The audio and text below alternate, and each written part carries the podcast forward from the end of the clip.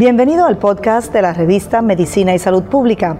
Escuche los avances más relevantes para la medicina en Puerto Rico y el mundo. Si desea ver este podcast en vídeo, puede hacerlo en nuestro canal de YouTube Revista MSP.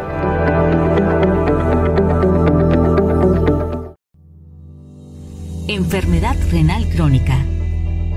La enfermedad renal crónica es la pérdida gradual de la función renal tus riñones filtran los desechos y el exceso de líquido de la sangre, que luego se expulsan con la orina. En las etapas tempranas de la enfermedad renal crónica puedes tener pocas señales o pocos síntomas. La enfermedad renal crónica puede no manifestarse hasta que la función renal se vea totalmente afectada. Síntomas. Las señales y síntomas de la enfermedad renal crónica se manifiestan con el paso del tiempo si el daño renal avanza lentamente pérdida de apetito, fatiga, problemas para dormir, calambres musculares, hinchazón de pies y tobillos, dolor en el pecho y presión arterial alta.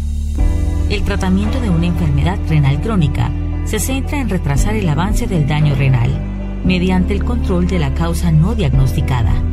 La enfermedad renal crónica puede convertirse en una insuficiencia renal terminal la cual es mortal si no se realizan filtraciones artificiales o un trasplante renal.